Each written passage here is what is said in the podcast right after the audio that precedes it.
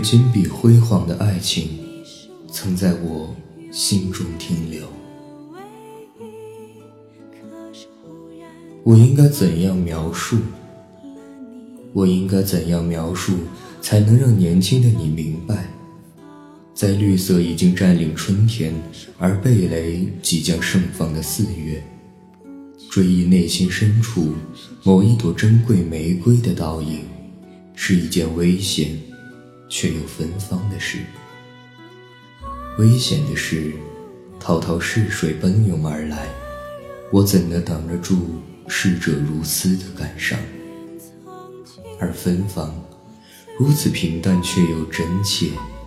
当你回顾一大捆岁月，犹如捡拾砍的一大捆木头，竟发现当中夹带了珍稀品种的幽兰与香草，淡淡的，不张扬，天知地知你知我知的样子。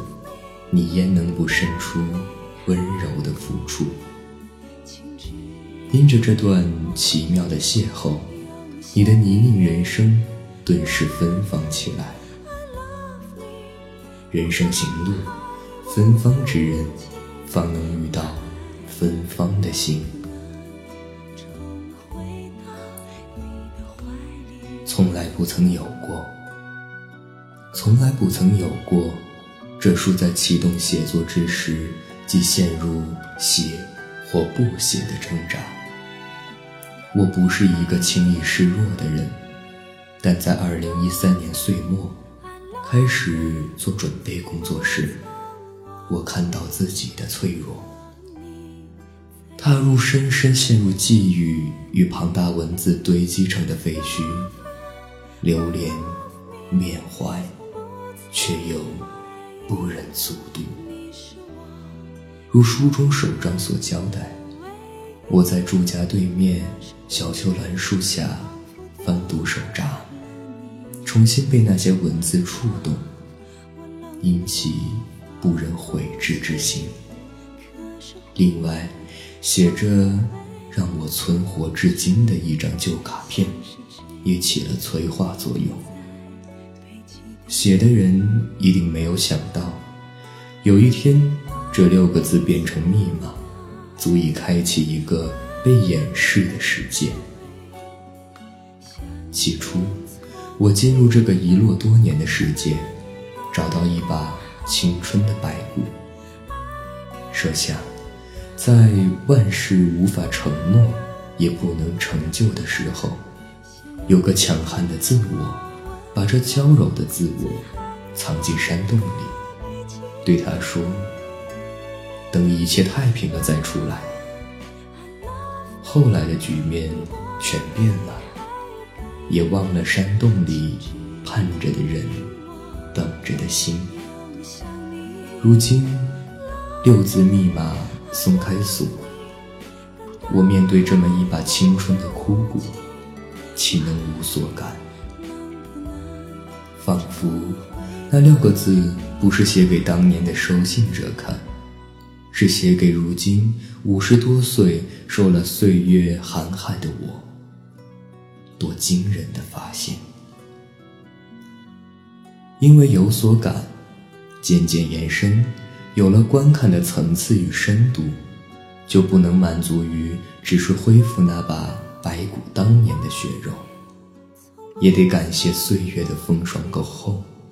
当珍藏的美好人世逐渐远逝之时，那冰封在风霜底层的洗碗之心，会带你进入深奥的灵思之流，体悟年轻时不懂的情与爱。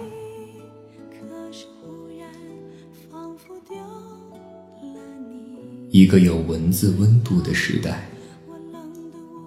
一个有文字温度的时代，就这么永远翻页了。书中那一段恋情是靠信件一字字串珠起来的。对我们这一代而言，写信是非常重要的记忆与修炼。离开校园返乡时，行囊里必有一大袋信，保存情谊，见证青春。一封信，赤裸裸地看出自己文采、思想。一个男生要是写给心仪的女孩子，对方父母看到一手漂亮的字，加上内容有深度，恋爱的前途就光明。要是字丑，比相貌丑更严重呢。我们对字丑的人有个优雅的评语：这个人的字只适合签支票。一九八零年代仍是手稿时期，我刚当编辑，有个资深同志评论作家给字丑的作家做排行榜，叫我要学会认他们的字。后来正知，果然奇丑无比。读他们的稿子，好似钻入荆棘丛中抓云雀，好想拿棍子打他们的手心。文章这么好，为什么字这么丑？拿笔写字，在数字洪流制裁的世界里，终究成为一门少数人喜好的技艺。由此书法。或篆刻，或编个竹篓子。我相信，写字的世界与不写字的世界绝不相同。爱写字的人与不写字的人，性情相异。跟写字相关的文具早已是夕阳产业，然而，我仍戒不掉逛文具店的癖好。站在笔柜前试写每一款笔，比去服饰店试穿衣服更令我愉悦。笔直的、美妙的形容词。我是攀援植物需要笔直的笔给我支撑，才能开花结果。找不到一支笔的状况，永远不可能出现在我身上。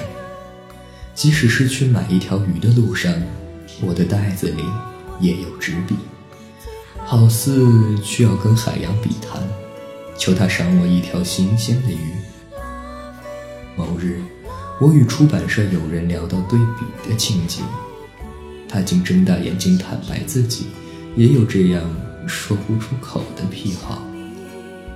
两人掏出随身携带的笔，互相试写，在最新款手机环伺的咖啡馆里，我们重返手稿时代。重返被字烙印的青春光阴，缩回绑辫子的同志样态，而浑然不知。我的写信额度完全落在二十世纪，那些写出去的信，后来有一些机会回到我手里，现在都已回去。最近又从老友李慧锦教授那里。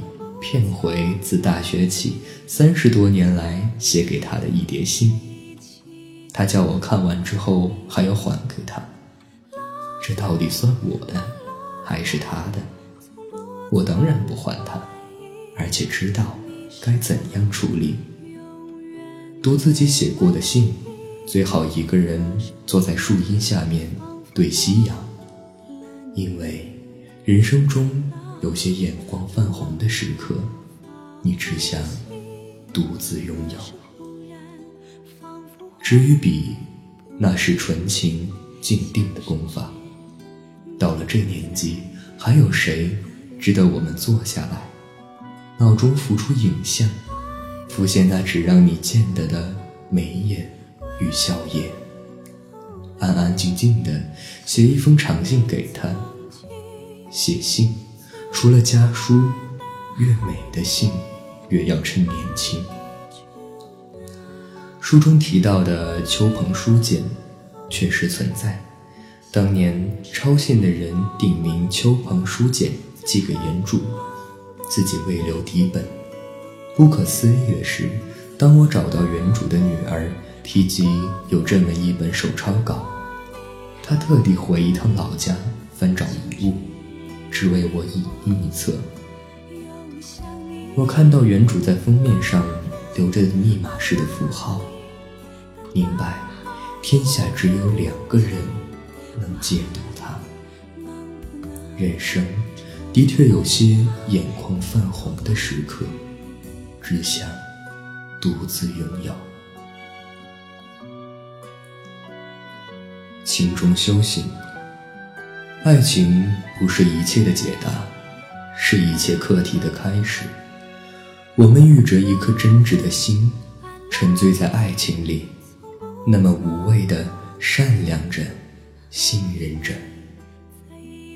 然而，谁能保证寻爱必有结果，靠近必能契合呢？爱情的旅途总会经过危险的黑森林，嗜血的猛兽蹲伏在暗处，等着吞噬鲜嫩的心，甚至必须与邪恶事物鏖战。我们可能在这条旅途修炼出光辉灿烂的自己，即使遭受挫败，也未改变美好本质，反而壮丽起来。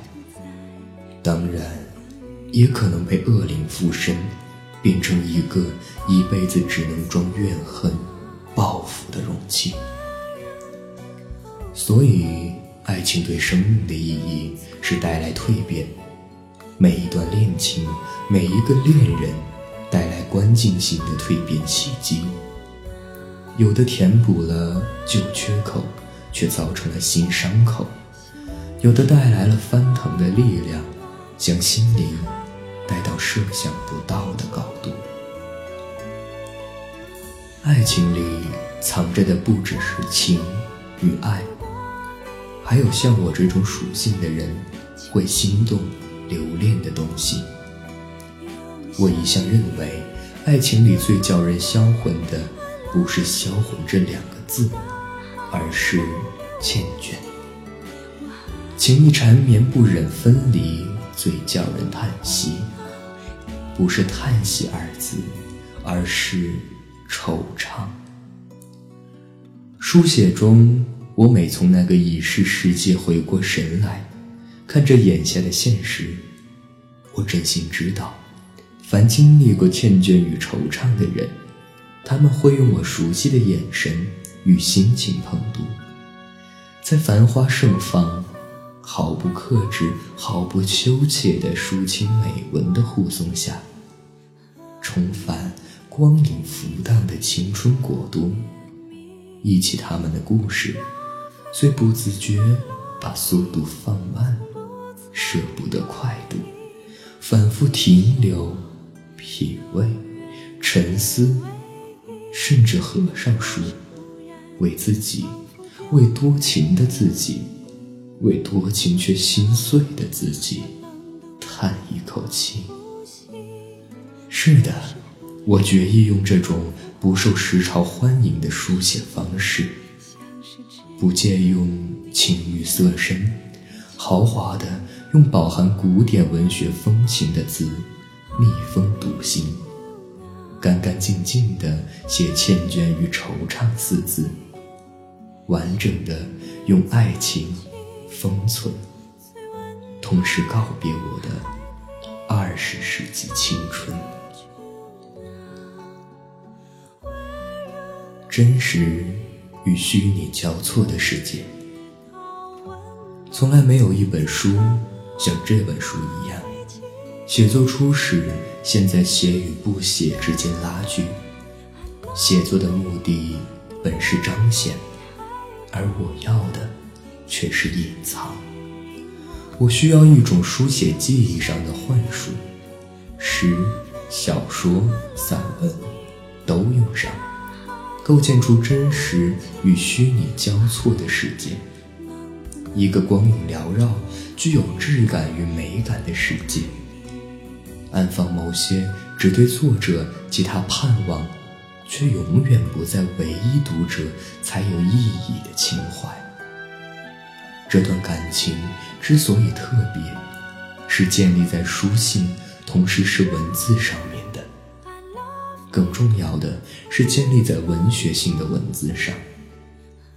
我们一生中有机会获得各种不同的启蒙，我们可能同时在爱情里获得性的启蒙，但当两个年轻人同时把侵入压入爱情与文学进行双重启蒙时，其振幅是惊人的。我之所以需要找到书写上的幻术，正是因为形而上的情怀起伏、思维跌宕，比较难写，而色身禅夫易于下笔。古典文学是我熟悉且钟爱的，提供了借景抒情之效，使得我一写下去，原先如真似幻的架构，又生出更炫目的光影。创作我，踏入现实我的记忆仓储，挖掘昔时隐藏的太深的真实感受，从那些仓储中发现。这已不是一个简单的、没有开始、无所谓结束的感情故事，而是对种种伤势的缅怀，是以书后赘语所致敬的、致谢的、致意的、致憾的、致哀的人事物，有了吊唁的用意。这书既是忏情秘录，也是青春挽歌。既是拜谢古典风华，也是感恩文学缪斯之垂爱。爱情里的天线，有些人的爱情里有天险，跨不过。书中晶莹剔透的两颗心灵，也有跨不过的信仰与现实的天堑。越是实心的人。越不会在天谴面前虚与委蛇，逼到底就是乱世崩云、惊涛奔岸的局面。但是，怎样的人就会用什么样的方式面对崩裂？这就是为什么书名叫《我为你洒下月光》。那一章是我写的最触动的部分，写的是雾。悟的是，好端端两个人放在不能成就的时空坐标里，这不是两个人的错。世上不能成就之事何其多，不必一颗心碎了，也要把一切都弄碎了才快意恩仇。不必恶言，让对方也崩碎，也破灭，再无一丝情意存留。物里。有体谅，有怜惜，有给予，这一切不能不说是秋天月光给的启示。永远那么温柔，温柔的秘密，绵延的情意。如果没有这一段语境，就没有往下他把他的信誉写成书简。为他保留青春印记的作为，那么也就没有让我存活至今那张来自灵魂深处的感谢与感动的卡片。如果没有这张卡片，就不会有前面所说这六个字变成密码，足以开启一个被掩饰的世界，也就不会有这本书了。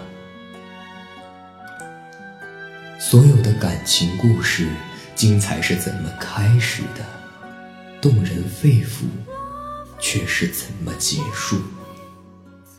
书中主角用懂得质量的行善力量，给对方一个美的结局。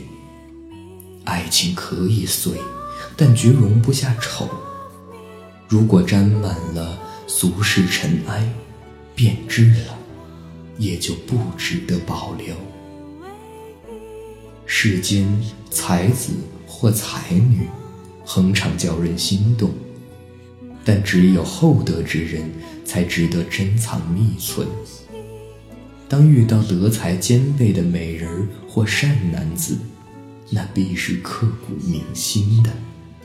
若这善男子、美人儿还留在枕边，能一起偕老，那必是百年修来的大福气了。有幸走入婚姻的人，也能让伴侣变成无福之人呢？多说几句，每当在报纸上看到因情变致人于死的悲剧，都让我不禁长叹：爱情是叫我们发现更美好的自己，而不是把我们训练成杀手。爱情里有爱的冲动，更重要，有情的衍生。有情就有义，有义就有德，是得，而不是得到的得。得，指我所取得不在乎对方所失去；得，是为他设想，不在乎我所短少。在情爱经验中，能遇到同等质量、有情有义的人。是一桩值得再三感谢的事。否则，即使结为眷属，也避免不了狼狈。不幸的婚姻，就像治疗上好的白衣，跟一件会褪色的深色衣服一起泡在水盆里，隔一夜，一盆水黑了，白衣回不去了。恼人的是，那件该死的黑衣把人害得那么惨，却没有变得善良一点，还是那么的让人讨厌的黑。愿这本书是一朵玫瑰，愿这书是一朵玫瑰，带着清晨的朝露，去寻找与它应和的心。愿他走上一条爱与美的旅程，沉浸在所有情人似水柔波的感发里。无论他们的姻缘系上月老的红绳，还是像断线风筝，无论相知相惜的能否同行，这书都能见证有情人成眷属，无缘者存高仪。人生浮云，善美光影，愿善男与信女，在爱神统治的国度，修得不朽今生。文章来自简真的《我为你洒下月光》，自序。